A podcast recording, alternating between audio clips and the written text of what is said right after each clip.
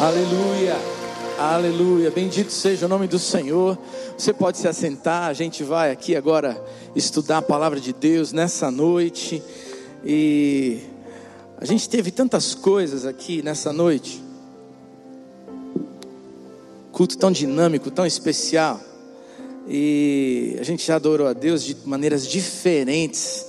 Antes da gente estudar a palavra de Deus, eu queria orar com você, porque nós estamos passando por um tempo novamente delicado, não é?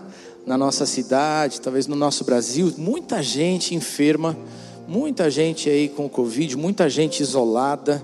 E é verdade que a enfermidade está, de certa maneira, mais fraca, mas ela ainda inspira cuidados e muita gente está. Gente da tua família, gente que é querida, gente nossa, muitas pessoas que são líderes dessa igreja, muitos diáconos e diaconisas da nossa igreja também estão isolados, lidando com a enfermidade, com o Covid, filhos nossos, de tantos outros aí, tantos dos nossos. Ah, também muitos pastores dessa igreja estão nesse momento também impossibilitados de estarem aqui, porque estão também ah, isolados, e nós eh, somos afetados assim como toda a população, toda a cidade, todas as pessoas, não é? Por isso, eu gostaria de orar com você, para que Deus derramasse graça e misericórdia sobre nós mais uma vez. Orar pela saúde do pastor Pascoal, orar pela saúde do pastor Paulo Davi, que está aqui entre nós, e ali na cadeira, dirigindo três cultos conosco hoje.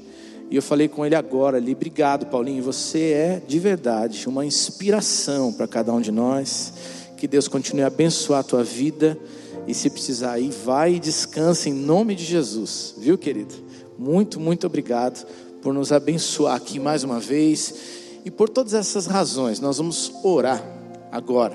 Então coloca aí teu coração, derrama na presença do Senhor, que é aquele que tem poder para nos tocar e nos abençoar. E em seguida a gente vai abrir a palavra de Deus e vamos aprender juntos aquilo que ele preparou para nós. Tá bom? Vai agora, fecha os seus olhos, abre teu coração, fala com Ele aí. O que, que você trouxe no teu coração que só o Senhor pode responder? Derrama no altar do Senhor agora.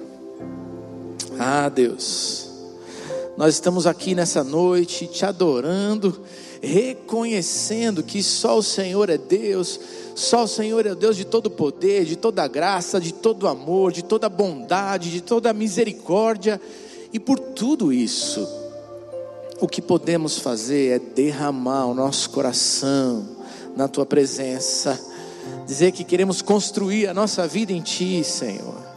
Então, agora, Senhor, vem com teu espírito de poder, de graça, visitando cada um aqui, respondendo a dúvida do coração, ó Deus, derramando graça e poder na, na necessidade que cada um traz no seu coração, se são medos, se são dúvidas, se é questão financeira, se é saúde, em nome de Jesus, vem agora e opera, Senhor.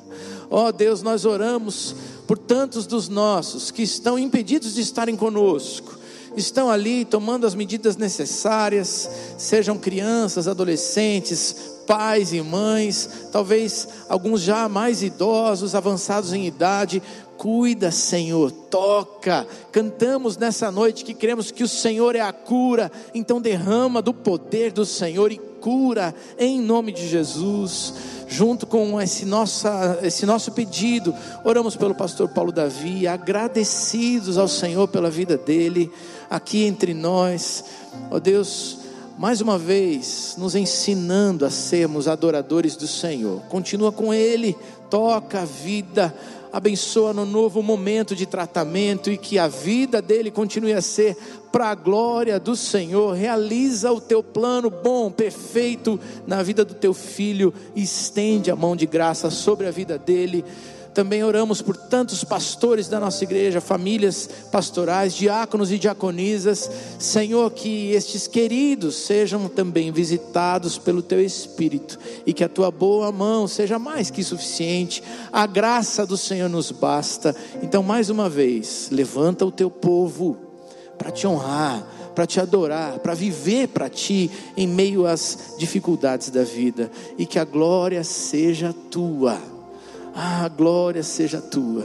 Nessa noite abrimos nosso coração para receber de ti aquilo que o Senhor preparou para nós, nos visita, nos toca, nos transforma. Oramos em nome de Jesus. Amém. Amém, amém, amém. Você crê nisso tudo, querido? Se você crê, pode aplaudir mais uma vez o Senhor, porque Ele é o Deus de graça, de amor, que nos visita com o seu poder. Quero mais uma vez ainda fazer um destaque à menção, reforçar, se é que eu posso reforçar alguma coisa que o pastor Pascoal já disse, né, Pedro? Fala a verdade, né? Mas reforçar para você, irmão, irmã da igreja, você que é membro dessa igreja, você vai entrar essa semana, a partir de hoje, tá? Na central do membro e vai ali é, exercer o direito e privilégio nosso de participar das eleições da nossa igreja, dos cargos de liderança e diretoria da igreja. Só essa semana você pode fazer as suas indicações. Esse é o primeiro passo. Depois nós vamos consultar os indicados, vamos é, entender quais serão aqueles que de fato vão concorrer a alguma vaga, né, a algum cargo da direção aqui da nossa igreja.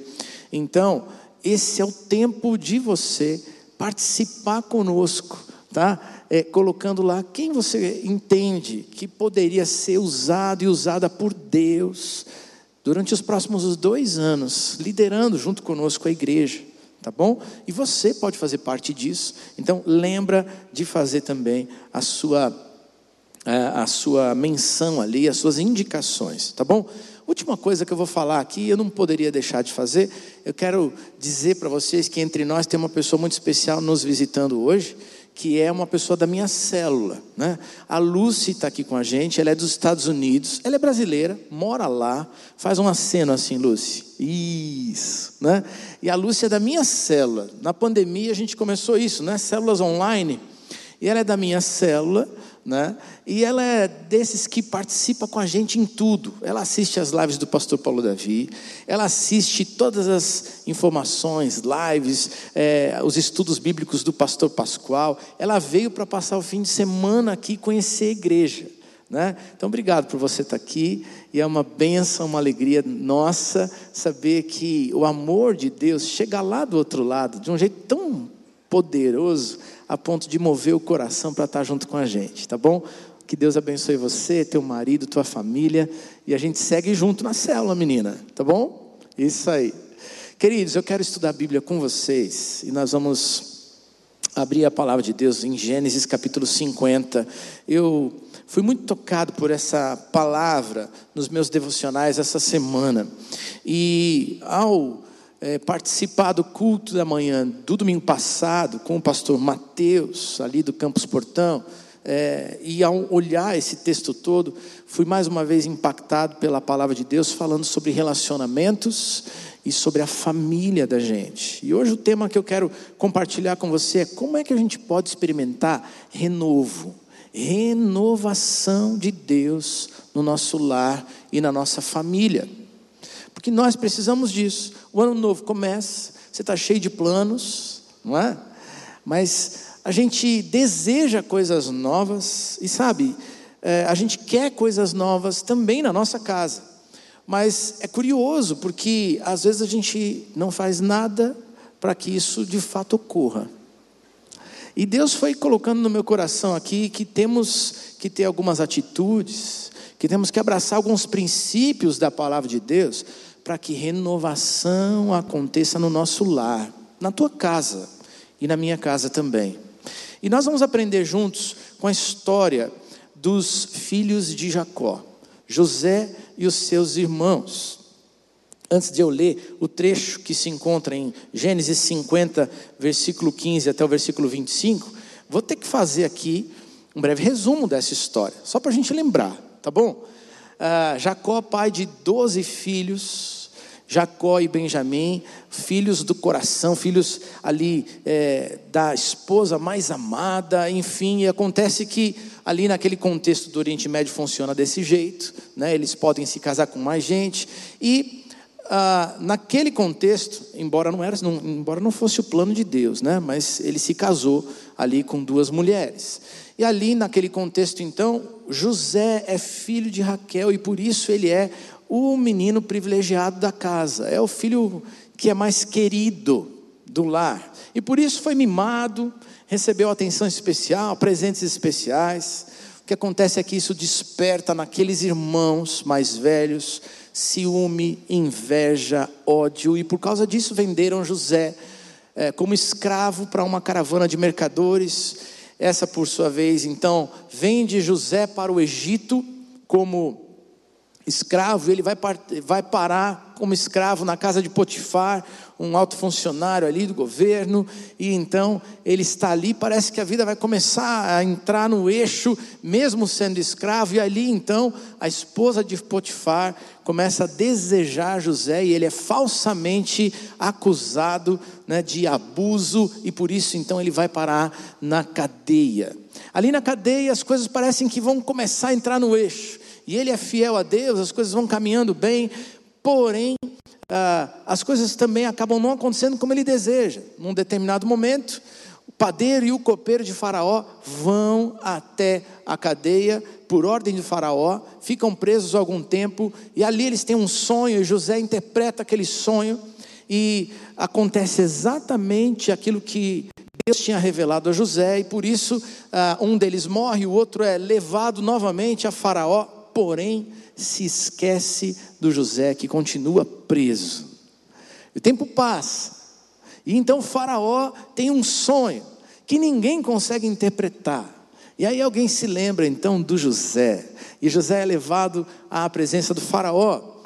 Então, só ele, com a ajuda de Deus, na verdade, Deus revela a José o que era o sonho do Faraó, e por causa disso, ele é levado por Faraó a ser a segunda pessoa mais importante daquele país, governando toda a terra do Egito e ajudando então a resolver o problema, porque o sonho, a revelação do sonho era de que a terra passaria por sete anos de eh, provisão, de muito, de abastança, de produção de alimentos, mas depois teriam sete anos de muita fome que de fato acontece. E então José, durante os sete anos de abastança, reúne nos celeiros do Egito tudo que é comida que se possa, grãos, etc., que possam ser guardados. Nos sete anos de fome, toda a terra está passando por muita aflição. Porém, no Egito há comida por causa da boa mão de Deus na vida do José. Por que isso aconteceu? Então, ah, todas as pessoas vão até o Egito comprar comida, e por isso os irmãos de José também vão ali para salvar suas vidas e suas famílias. Quando isso acontece, José tem de lidar com seus próprios sentimentos, e aí, com altos e baixos, ele prende irmão, ele quer ver o irmão mais novo, ele tem toda uma estratégia ali. De fato, o que acontece no meio do caminho é que ele não consegue mais segurar ele reconhece os irmãos, ele diz: Eu preciso me fazer conhecer. E então ele se revela: Sou eu, José. E ali há uma restauração de laços, e ele diz: Meu pai está vivo, tragam meu pai, tragam suas mulheres, tragam toda a família, eu vou cuidar de vocês na terra do Egito, o que de fato acontece. E agora, ah, já no final dessa história, Jacó, o pai, reúne José e os filhos de José e abençoa-os. E também, por sua vez, traz todos os outros irmãos, já velhinho na cama, sem forças, e ele abençoa filho por filho. E então ele é, morre ali. E agora, então, nós vamos ler o nosso texto bíblico para poder entender o que Deus trouxe para nós nessa noite, Gênesis 50, versículo 15 a 25. Diz assim a palavra de Deus: Depois da morte do pai, os irmãos de José disseram: Talvez José tenha ódio de nós e vá se vingar de todo o mal que nós lhe fizemos. Então mandaram dizer a José: Antes que o seu pai morresse, ele mandou que pedíssemos a você o seguinte: por favor, perdoe a maldade e o pecado dos seus irmãos que o maltrataram. Portanto, pedimos que perdoe a nossa maldade, pois somos servos do Deus, do seu Pai. E quando recebeu essa mensagem, José chorou. Depois os irmãos vieram e se curvaram diante dele e disseram: Aqui estamos, seremos seus criados. Mas José respondeu: Não tenham medo, eu não posso me colocar no lugar de Deus. É verdade que vocês planejaram aquela maldade contra mim, mas Deus mudou o mal em bem, para fazer o que hoje estamos vendo, isso é, salvar a vida de muita gente. Não tenham medo. Eu cuidarei de vocês e dos seus filhos. E assim ele os acalmou com palavras carinhosas que tocaram o coração deles. Vou parar aqui e daqui a pouquinho a gente lê o restante. Sabe, meus irmãos, nós queremos que a vida mude, mas não fazemos nada para que de fato isso aconteça. Nós queremos novidades em família, nós queremos que os planos que passaram pela nossa mente, alguns deles dados por Deus, outros nossos mesmo, não é? é se realizem no ano de 2022. E uma das coisas que é mais preciosa para a gente é a família. Nós queremos ver novo tempo, renovação, coisas novas e preciosas de Deus acontecendo no nosso lar.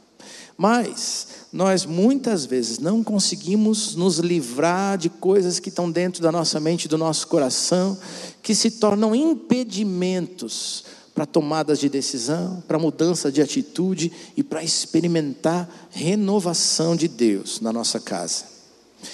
Eu quero então estudar com vocês nessa história como é que a gente pode experimentar renovação olhando para as atitudes dos irmãos de José e as atitudes de José.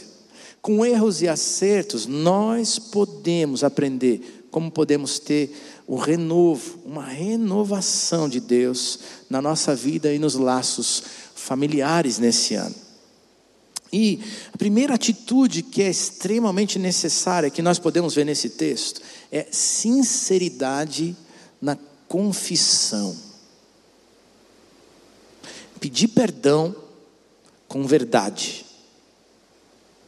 sendo transparente, sendo real, sendo sincero. Dá uma olhada nessa história aqui. A gente acabou de ler os versículos 15 a 17. E eu não vou ler de novo, apenas vamos recontar a história. Presta atenção. Jacó tinha morrido.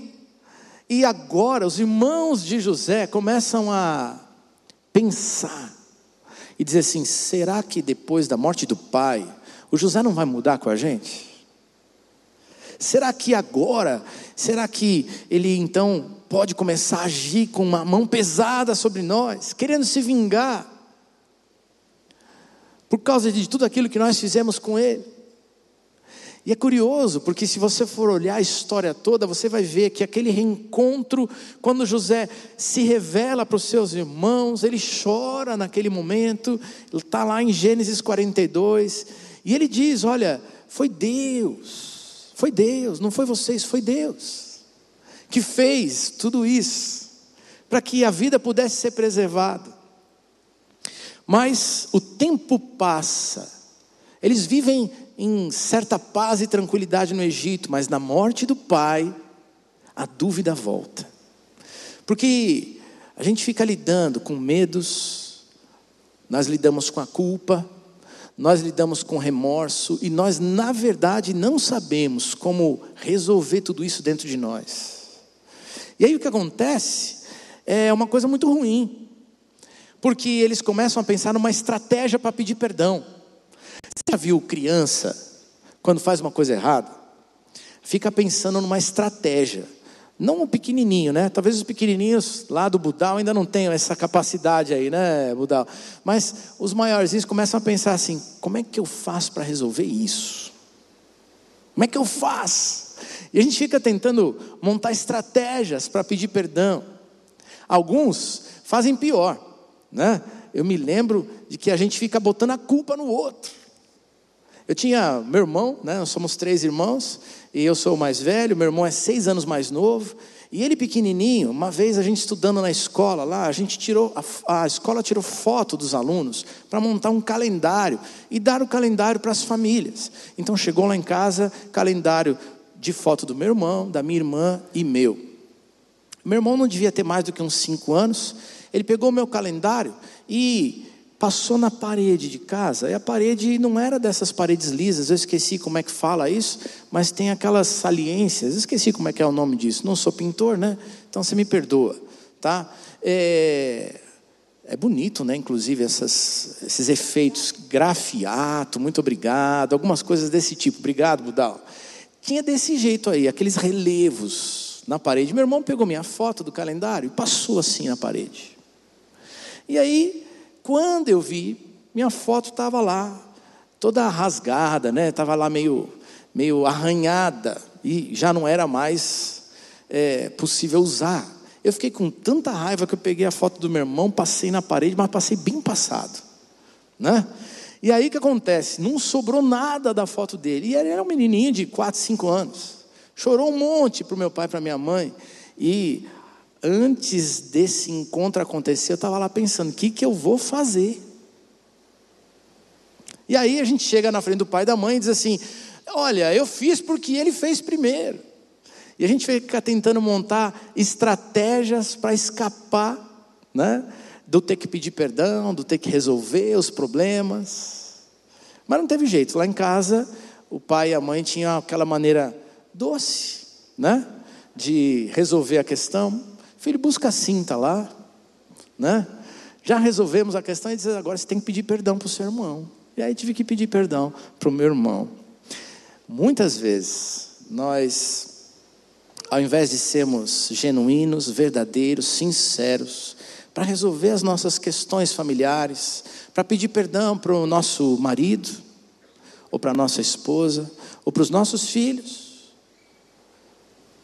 ou para os nossos irmãos, nós não somos verdadeiros e não somos sinceros. Os irmãos de José fizeram o seguinte: eles pensaram em criar toda uma estratégia para que uh, o pai, já morto, pudesse pedir perdão por eles. Olha só. E aí então vem a mensagem: José, olha, seus irmãos fizeram mal. E então os irmãos pedem para mensageiros levarem a mensagem para José, dizendo: Olha, seu pai, antes de morrer, pediu perdão em nome dos irmãos, em nome dos filhos, para dizer: seus irmãos agiram mal e eles precisam do seu perdão. É verdade, a gente causa mal, a gente causa dor, E a reação que o texto mostra para a gente é que José, ao ouvir a mensagem, chorou. Eu fiquei pensando nisso, por que será que José chorou? Duas coisas que passaram pela minha cabeça. Primeiro, chorou porque percebeu que eles estavam mentindo. Esse homem era cheio de sabedoria, dada pelo próprio Deus, governando a terra inteira do Egito. Ele podia perceber quando os irmãos estavam mentindo. A gente em casa percebe também choro por perceber que, mesmo depois de já ter dado perdão, ainda faltava sinceridade no coração dos irmãos. Choro, talvez na segunda razão, porque ele percebeu que os irmãos subestimavam seu amor por eles. O medo do ódio e do rancor era maior do que a certeza do amor. Quando isso falta na casa da gente, a gente perde grandes oportunidades de experimentar o novo de Deus, o melhor de Deus para nós. E a gente fica montando as nossas estratégias ao invés de olhar para o outro e confiar. Deus colocou amor entre nós. Ele me ama, ela me ama, meus pais me amam, meus filhos me amam, a ponto de eu poder ser vulnerável e dizer: errei, me perdoa. 1 Coríntios 13 vai dizer: sobre o amor. O amor é paciente, bondoso, não inveja, nem se vangloria, nem se orgulha, não maltrata, não procura seus próprios interesses, não se ira facilmente, nem guarda rancor. O amor não se alegra com a injustiça, mas se alegra com verdade. Tudo sofre, tudo crê, tudo suporta, tudo espera. E eu fiquei pensando: o amor se alegra com a verdade. Se você quiser viver o novo de Deus no seu casamento, no seu relacionamento com seus filhos, no seu lar, aprenda a ser sincero na sua confissão. Errou? Seja sincero. Pede perdão. Quero falar sobre isso. O verdadeiro. Apresenta o seu eu verdadeiro. Não o eu da rede social, gente. Tá? Tem gente que posa de bonito na rede social. Faz caras e bocas. Parece que às vezes veste um personagem. Seja verdadeiro. Aliás, vou falar mais. Se você for verdadeiro com Deus, que te conhece profundamente, Ele te perdoa. Ele te amou antes de que você o amasse, a ponto de oferecer o seu filho Jesus para morrer na cruz por você, e o perdão de Deus já existe sobre a tua vida. Então, seja verdadeiro, apresenta o teu, o eu, teu eu verdadeiro a Jesus, pede perdão, e depois apresenta o teu eu verdadeiro sem máscaras, embora a gente esteja usando a máscara aí para cuidar do Covid, se apresenta sem máscara também para os seus familiares e peça perdão e a bênção de Deus e coisas novas de Deus vão começar a acontecer. Segunda lição, segunda atitude, é ter a cosmovisão de Deus para poder perdoar. Porque a gente pede perdão com sinceridade, ou deve fazê-lo, mas é preciso ter uma cosmovisão de Deus, enxergar além de si mesmo para oferecer o perdão e perdoar os outros. Versículos 18 até o 21 diz assim: Depois os próprios irmãos vieram e se curvaram diante de José e disseram: Aqui estamos nós, seremos seus escravos, seus criados. Mas José respondeu: Não tenham medo, eu não posso me colocar no lugar de Deus. E é verdade que vocês planejaram toda aquela maldade contra mim, mas Deus mudou o mal em bem para fazer o que hoje estamos vendo, isso é, salvar a vida de muita gente. Nós não conseguimos oferecer, e você não conseguirá oferecer perdão, se você não conseguir enxergar além do seu direito, além da sua razão, além da sua dor, ainda que ela seja profunda, real, e que você tenha todo o direito de apontar o dedo e dizer: Você me feriu. É preciso olhar para além de nós mesmos, enxergar o plano e o bom propósito de Deus, maior do que eu e você, que é capaz de usar as circunstâncias difíceis da nossa vida, as boas também, mas até as duras, difíceis, para construir um homem melhor, uma mulher fiel a Deus, um homem de caráter, um casamento sólido e bonito, uma família que se ama de verdade e que vive na presença do Senhor, mostrando a glória de Deus no mundo. Tudo isso é possível, desde que você escolha olhar para além de si mesmo e olhar para Deus e o plano e o bom propósito dele para a nossa vida. Os irmãos de José então se apresentam a José e dizem assim: Bom, uh, nós vamos ser seus escravos. Eles não confiam no amor genuíno de José, que é capaz de perdoar. Então eles se apresentam para ser escravos, e aí José fala algumas coisas importantes para nós. Ele diz: Eu não posso me colocar no lugar de Deus.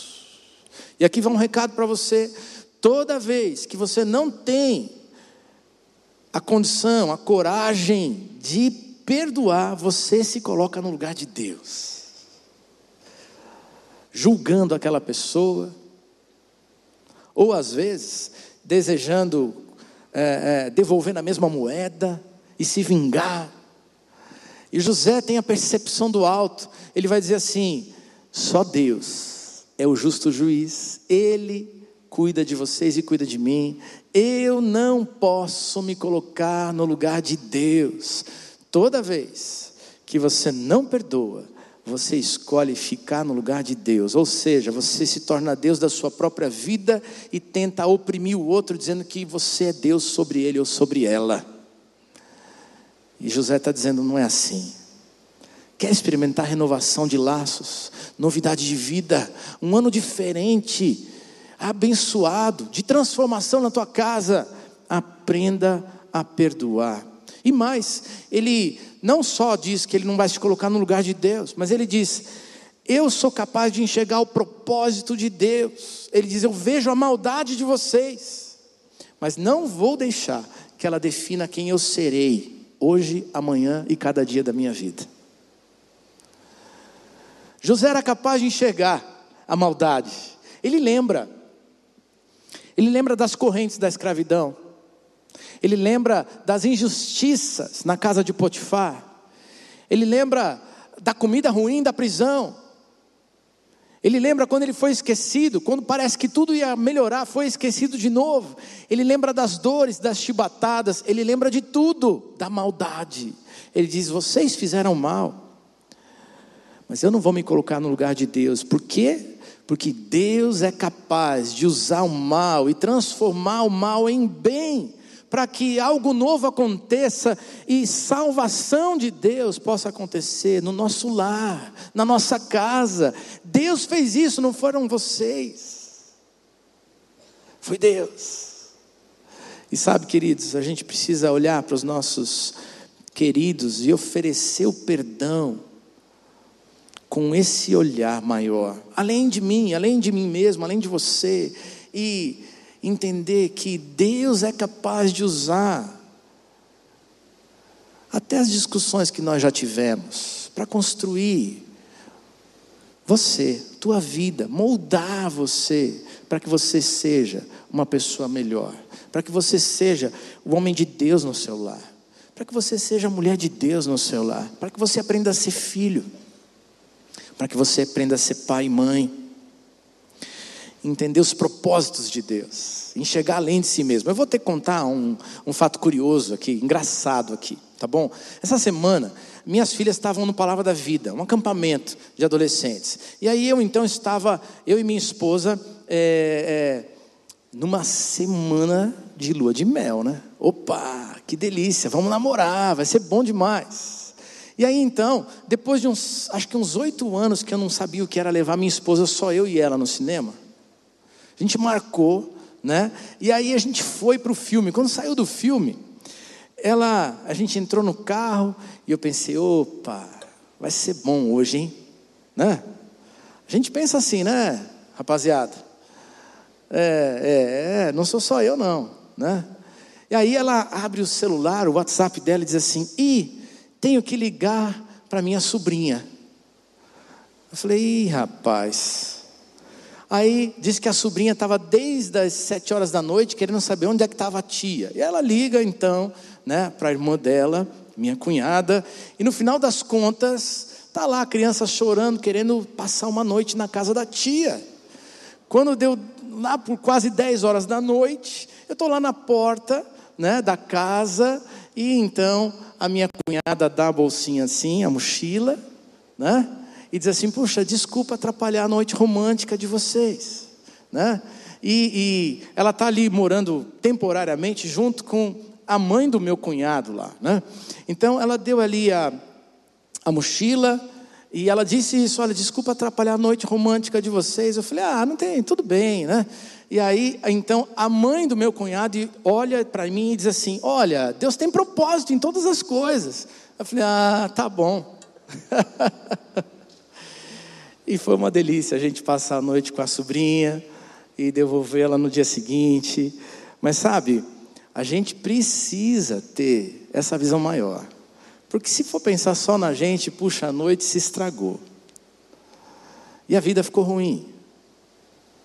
Mas quando a gente é capaz de olhar para Deus, para o bom plano perfeito, vontade dele é boa, perfeita, agradável.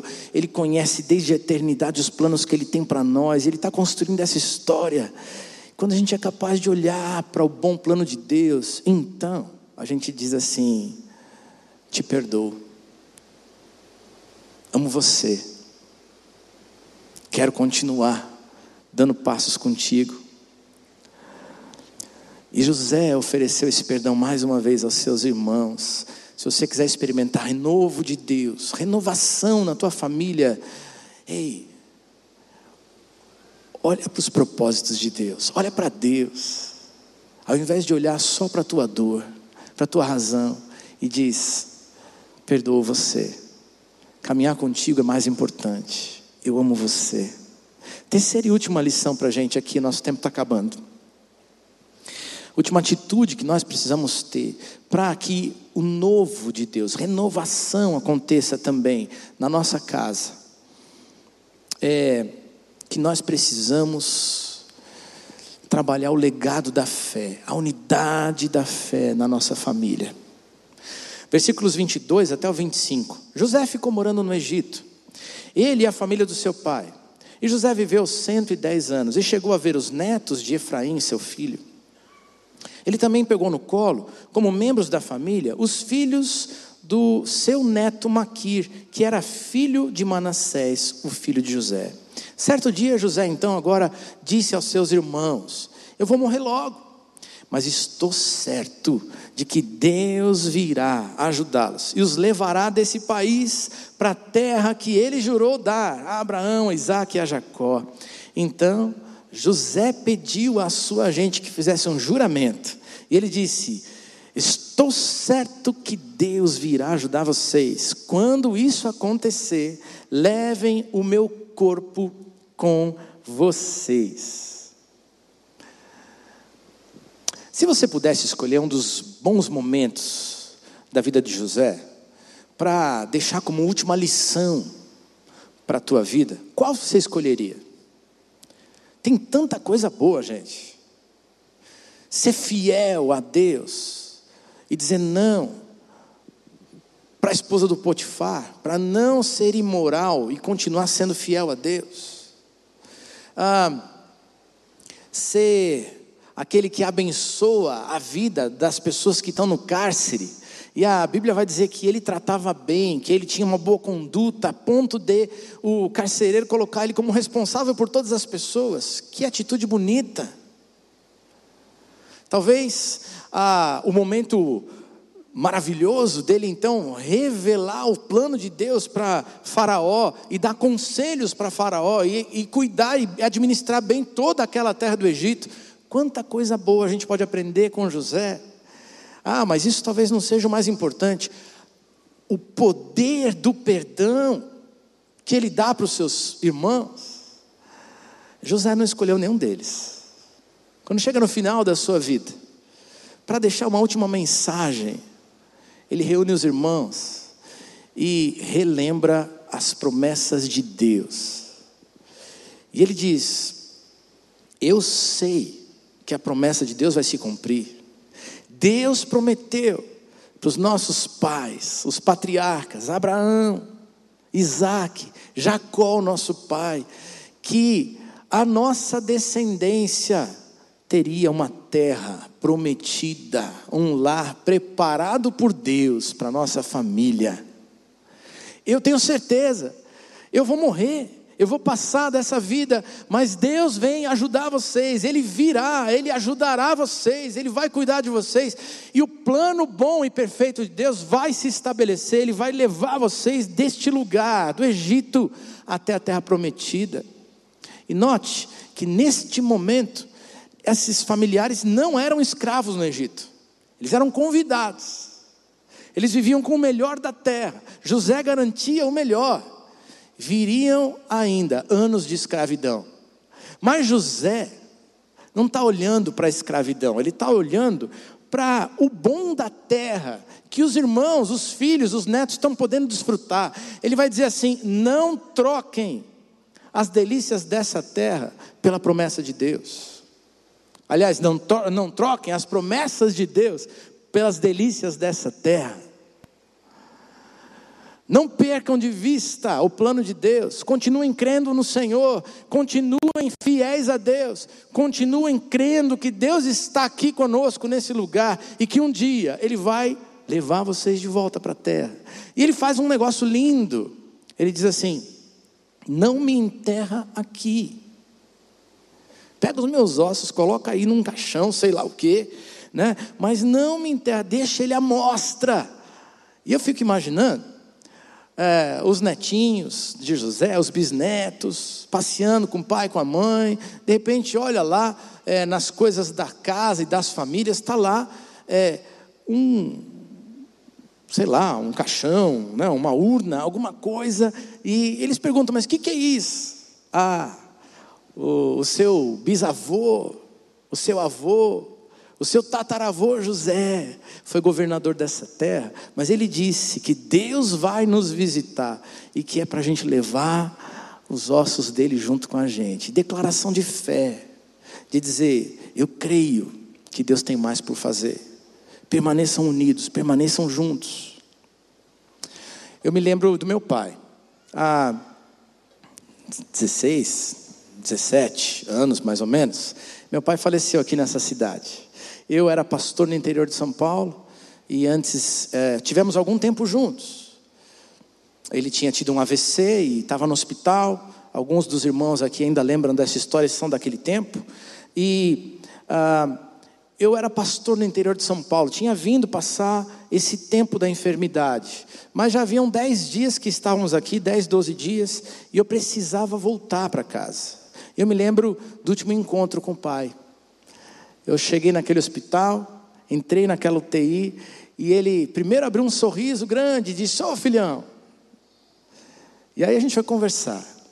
E depois de algum tempo eu disse: Pai, eu preciso voltar para casa, não consigo permanecer aqui, não sei o que fazer. E as últimas palavras do meu pai foram: Filho, eu sei que você vai voltar. Deus vai abençoar você e você vai ser feliz aqui.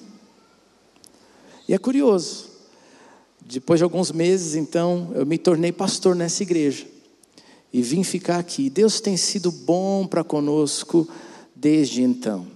Me lembro dessas coisas para dizer que a mensagem mais importante da tua vida para os teus queridos é dizer: Deus vai cuidar de você, Deus te ama, Deus tem um propósito maravilhoso para a sua vida. Creia em Deus. Dedique a sua vida a Jesus. Seja fiel. Continua. Deus vai estar conosco. Deus vai abençoar a nossa casa. Deus vai abençoar a nossa família. Você quer viver renovação, tempo novo, coisas novas nas relações em família, aí na tua casa. É tempo de dizer: ei, Vamos à presença de Deus todos os dias. Vamos nos manter unidos na fé de que Deus sabe, Deus conhece e Deus vai nos abençoar. E se você fizer isso, eu creio que você vai poder experimentar novidade de vida em família, que esse ano vai ser um ano especial especial de Deus. E sabe, para a gente terminar o nosso tempo e orarmos juntos, eu quero dizer que tudo começa com esse último ponto. Porque talvez você tenha, sim, ao escutar essa mensagem, a certeza de que você precisa abandonar estratégias, estratagemas e ser verdadeiro e sincero e apresentar o teu eu dentro de casa e dizer: Me perdoa.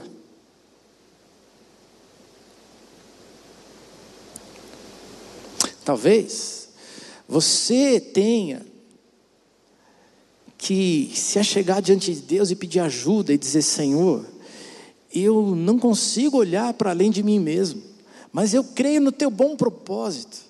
E se eu olhar para o alto e para aquilo que o Senhor está fazendo, eu vou poder perdoar. Então, toca a minha vida, muda a minha perspectiva, a minha visão, e me ajuda a ser aquele que libera, ou aquela que libera perdão. Mas nada disso acontece se a gente não escolher viver a fé no Senhor a fé que é capaz de entregar a vida, entregar os dias, entregar até o tempo da morte. Quando a gente passa dessa vida e a gente vai deixar os nossos queridos aqui, o que será que vai acontecer? Eu sei que Deus vai cuidar. Tem muito pai e mãe nesse lugar que não sabe o que fazer com seus filhos. Alguns filhos crescem, as minhas estão adolescentes, uma já é jovem, vão começar a tomar suas próprias decisões. E a gente fica ali pensando: o que será que vai acontecer? Como será que vai. É, tudo vai se dar? Será que vão fazer boas escolhas? E a gente se preocupa.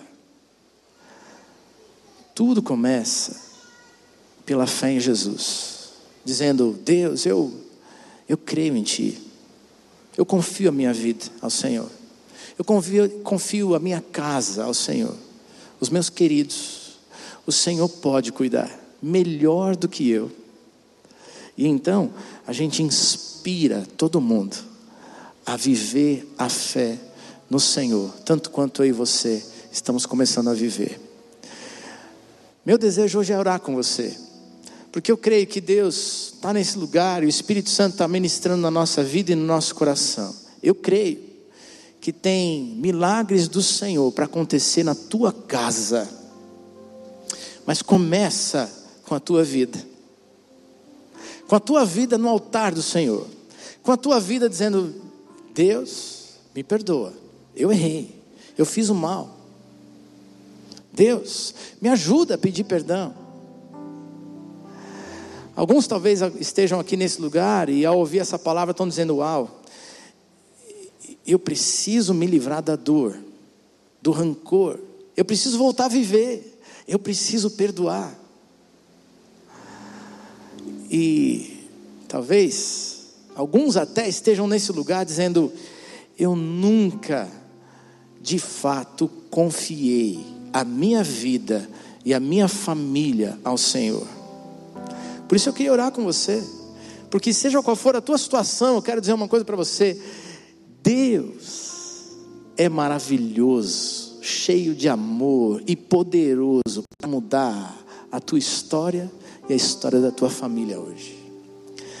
Se o Senhor falou no teu coração, se o Espírito Santo te tocou, não sei de onde você veio, não sei qual é a tua história, queria te convidar a ficar de pé no seu lugar e dizer: Senhor, eu quero fazer compromissos contigo hoje. Deus, eu quero pedir perdão. Preciso da tua ajuda para passar a, se, a, me, a me tornar verdadeiro, sincero, apresentar o meu verdadeiro eu no meu lar, para que a história mude. Deus, eu estou precisando da tua ajuda, da tua visitação na minha vida para poder enxergar a tua perspectiva, aquilo que o Senhor está fazendo no meio dos altos e baixos da vida. As coisas não estão bem lá em casa, mas eu creio que o Senhor está escrevendo a nossa história e o Senhor tem algo bom para fazer. Então eu vou perdoar, então eu vou liberar meu cônjuge, meu marido, minha esposa. Talvez eu vou é, poder agora consertar o meu lar com os meus filhos, as relações, ou com os meus irmãos. Se o Senhor está falando no teu coração, fica de pé no seu lugar, a gente quer orar por você. E se você, ao ouvir tudo isso, está dizendo, eu não consagrei a minha vida ao Senhor.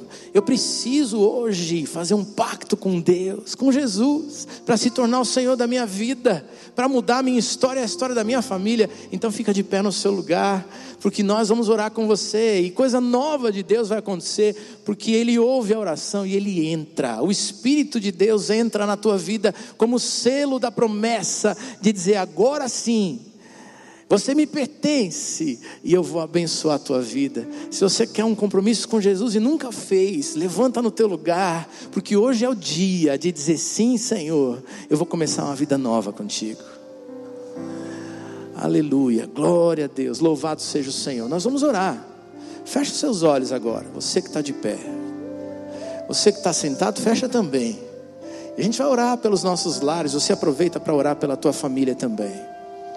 E se você está de pé, você vai colocar o que está no teu coração e vai dizer: Senhor, me perdoa, age agora na minha vida, constrói uma nova história, a renovação da história. Faz de novo, começa de novo, faz coisa nova. Deus querido, obrigado pela tua palavra, por esse culto abençoado, por estarmos aqui nesse tempo tão precioso de encontro contigo. Louvado seja o Senhor, porque teu Espírito fala ao nosso coração, nos toca, nos visita.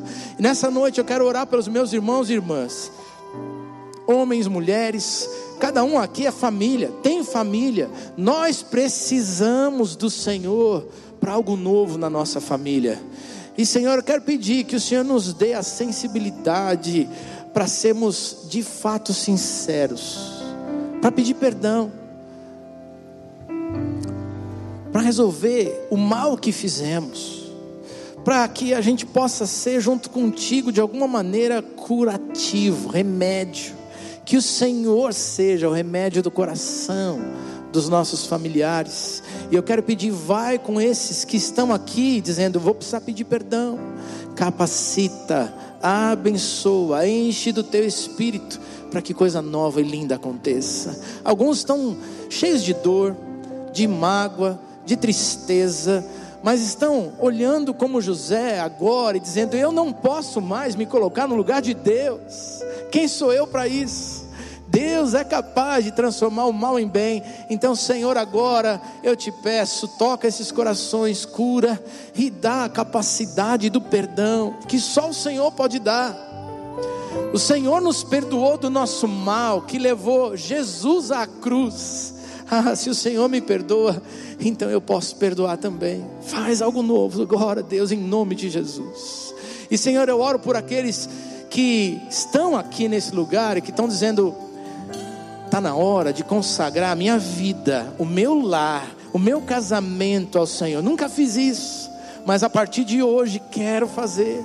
Em nome de Jesus, entra nessa vida, nesse, nesse coração. Vem com teu amor, com teu poder, perdoa pecado, enche do teu espírito, começa uma vida nova, Deus. A tua palavra diz que as coisas velhas já passaram e que tudo se faz novo em Cristo Jesus. Então, faz o novo na vida dessa gente. Nós oramos em nome de Jesus.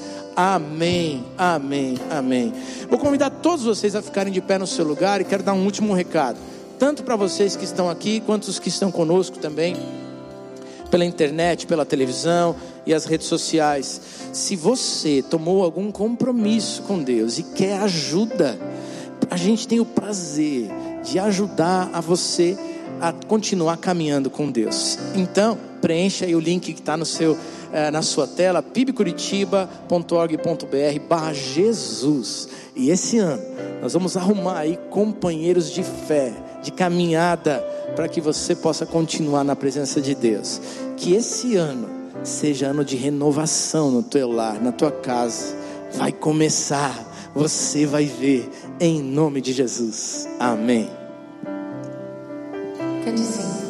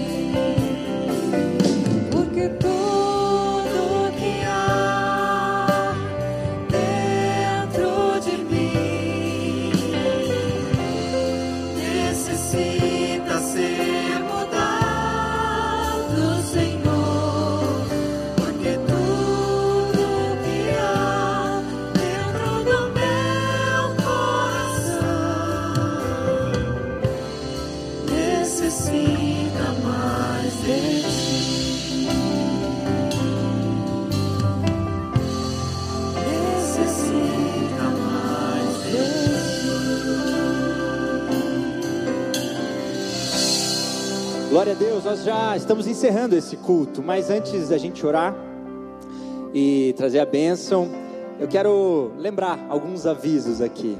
Um deles é que essa semana é uma semana especial para nós da juventude. Nós vamos estar celebrando um culto todos os dias, todos os dias, de segunda a sábado, nós vamos ter culto aqui, celebrado para a nossa juventude, às 17h30, tá bom? E a programação, né, o culto de quinta, da família que vai ter, continua também, vai ter também, mas vai ser um tempo especial. Quero lembrar também, eh, foi falado aqui sobre a viagem missionária para o sertão. Se você quiser saber mais, não esquece, fala com o pessoal do Telos, eles estão aqui no cantinho, né? O pessoal está todo de preto, então fala lá com eles. E é isso aí. Feche os seus olhos no seu lugar, vamos orar. Agradecidos ao Senhor por esse tempo. Pai, nós queremos colocar diante de Ti, Pai. Como já foi colocado várias vezes, mas a gente quer colocar, Pai, as nossas famílias diante do Senhor. José foi diferente para sua família. Talvez um relacionamento entre irmãos totalmente conturbado, Pai. Tantas coisas, Pai, mágoas plantadas. Mas o Senhor veio com graça sobre a vida dele. Pai, eu vim te pedir essa graça sobre nós. Pai, que esse ano, Deus, possa ser um ano que Senhor coloque as mãos sobre as nossas casas, Pai. Deus, derrama do teu perdão, Pai, derrama do teu amor. Pai, em nome de Jesus, Pai, nos une com os nossos. Pai, que em nome de Jesus a tua boa mão possa se encaminhar, Deus. Pai, quero pedir, Deus, que o Senhor arrume a confusão, a bagunça que talvez nós mesmos fizemos, Pai. Entra, Pai, entra e faz a tua obra. Deus, nós não desejamos mudanças simplesmente nas pessoas à nossa volta. Pai, que nova criatura sejam feitos todos, em nome de Jesus, Pai. E clamamos aqui hoje que o amor de Deus, o nosso Pai, a graça de nosso Senhor Jesus Cristo e as consolações do Teu Espírito repousem sobre Tua igreja, Pai. Seja a Tua igreja aqui presente, Pai, seja a Tua igreja de, aqui de maneira online ou seja a tua igreja espalhada por toda a face da terra, hoje e sempre. Assim clamamos em nome de Jesus. Amém e amém. Para a graça e na paz do nosso Senhor Jesus. E até semana que vem.